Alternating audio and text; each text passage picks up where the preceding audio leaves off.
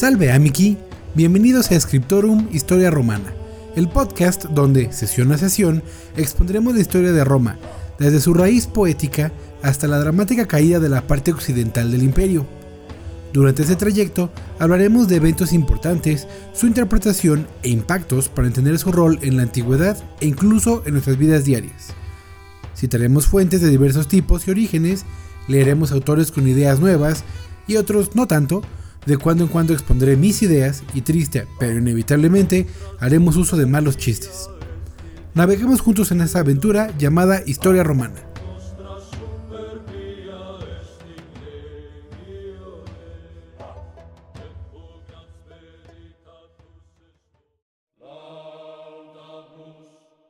Antes de comenzar tenemos algunos avisos parroquiales.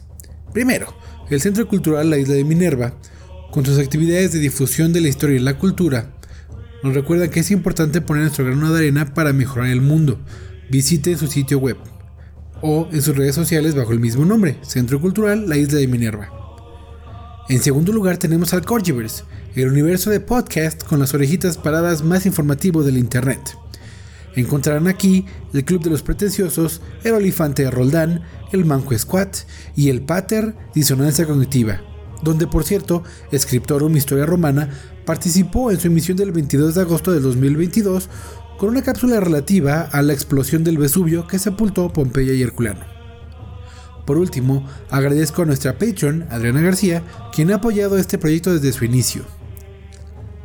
Sin más preámbulo, recordemos las palabras del monarca más sabio de todos los tiempos, el rey del asteroide 325, quien dijo, Es preciso exigir a cada uno lo que cada uno puede dar. La autoridad descansa ante todo en la razón. Si ordenas a tu pueblo tirarse al mar, hará la revolución. Tengo el derecho de exigir obediencia porque mis órdenes son razonables. Cada día estoy más convencido que deberíamos obligar a los entes en el poder a leer El Principito, para que no olviden que una flor, incluso con sus espinas, necesita ser protegida. Y seas bienvenido a Scriptorum Historia Romana.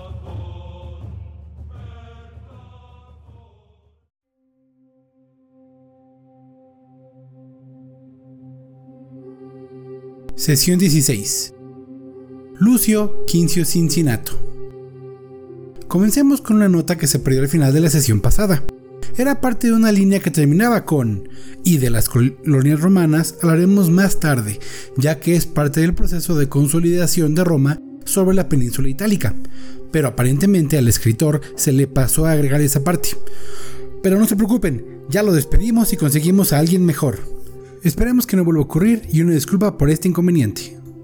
También la sesión pasada hablamos de los problemas agrarios que los romanos se enfrentan entre los años 486 y 456 antes de la era común, enfrascados en un ciclo terrible de luchas internas por reforma agraria y luchas externas con otros pueblos, especialmente los ecuos y volscos.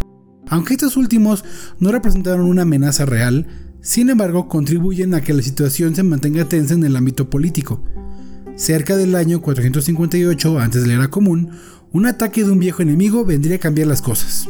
Los sabinos, ese antiguo rival romano, decidió aprovechar la crisis para invadir y lograron sitiar a uno de los ejércitos consulares. Ante esta difícil situación, el Senado romano eligió a un nuevo dictador, Lucio Quincio Cincinnato. La historia de este personaje comienza para nosotros en el año 462 antes de común, cuando su hijo, un hombre de gran estatura y voz de nombre Ceso, se alza como el principal enemigo de los tribunos de la plebe es decir, estaba en contra de la reforma agraria.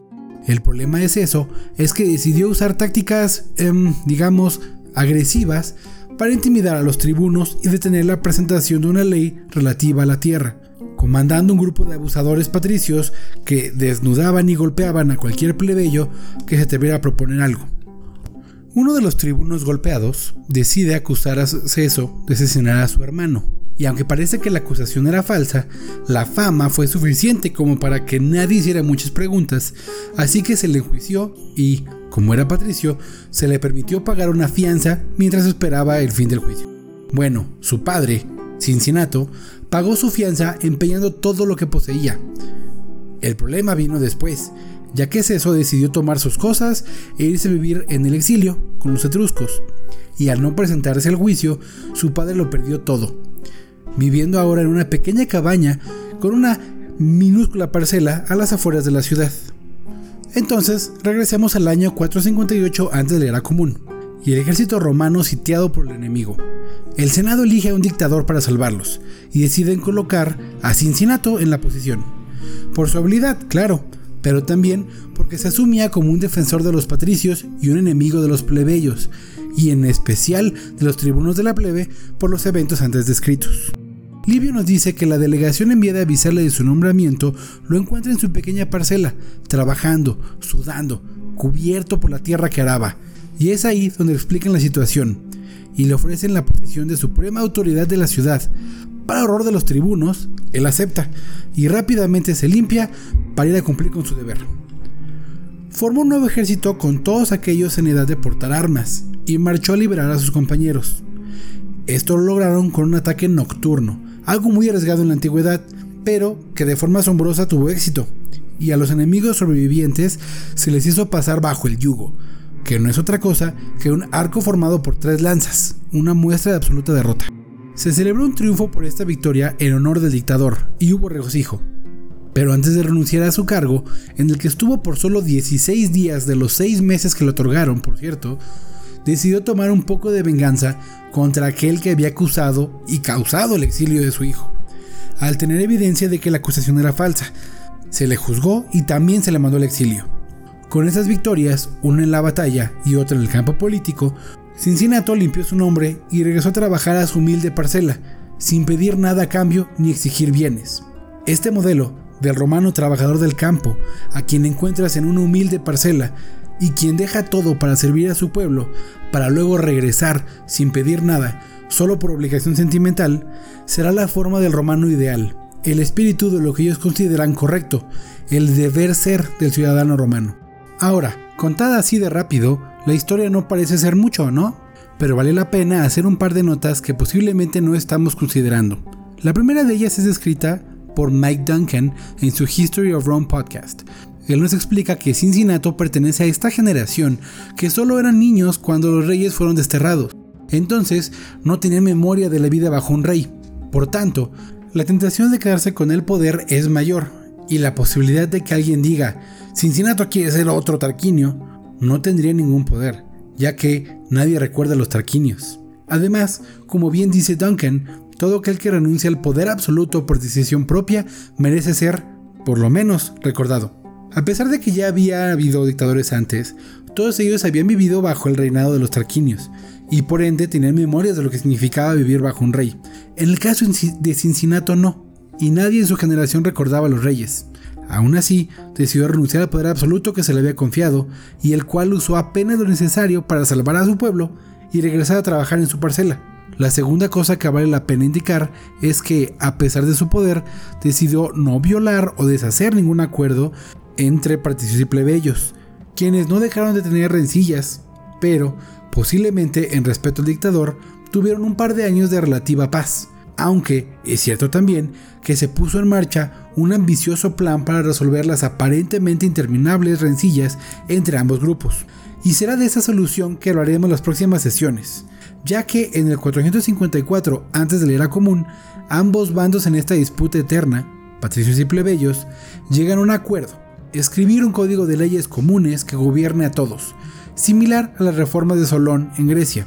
Así que para allá partieron tres delegados, a estudiar leyes griegas, para comenzar con una saga de eventos de magna importancia para los romanos y una serie de sesiones para nosotros en este podcast relativos a la creación y explicación de las famosas 12 tablas del derecho romano.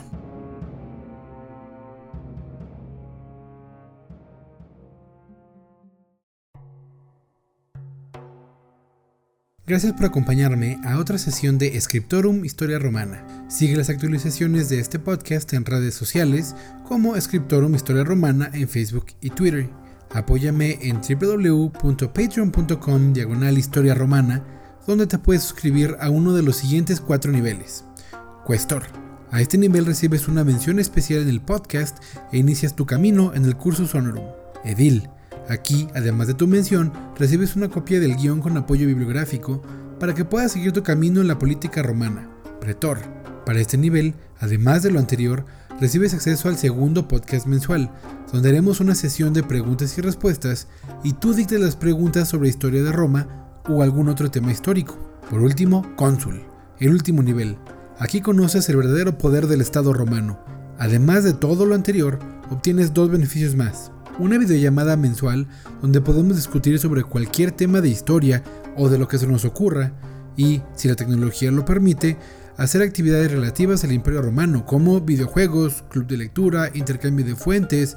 Hago tu tarea, tú decides el tema. Además, obtienes un descuento en los cursos y talleres de la isla de Minerva. Como siempre, envía tus comentarios, colaboraciones o si deseas un espacio comercial a podcasthistoriaromana.gmail.com. Agradecemos a Faria Faraji y a Kevin MacLeod por las piezas musicales. De nuevo, gracias por quedarte hasta el final y acompáñame a la siguiente ocasión. Te deseo lo mejor para ti y la gente de Todomus, y que los lares siempre te sean favorables.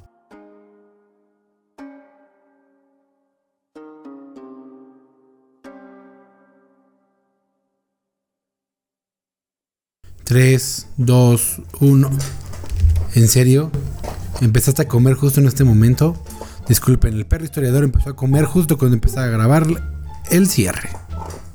El Centro Cultural La Isla de Minerva que con sus actividades de difusión de la historia y la cultura ponen su grano de arena para mejorar el mundo. Tienes que bostezar justo cuando estoy grabando. Hoy el perro historiador está peor que nunca.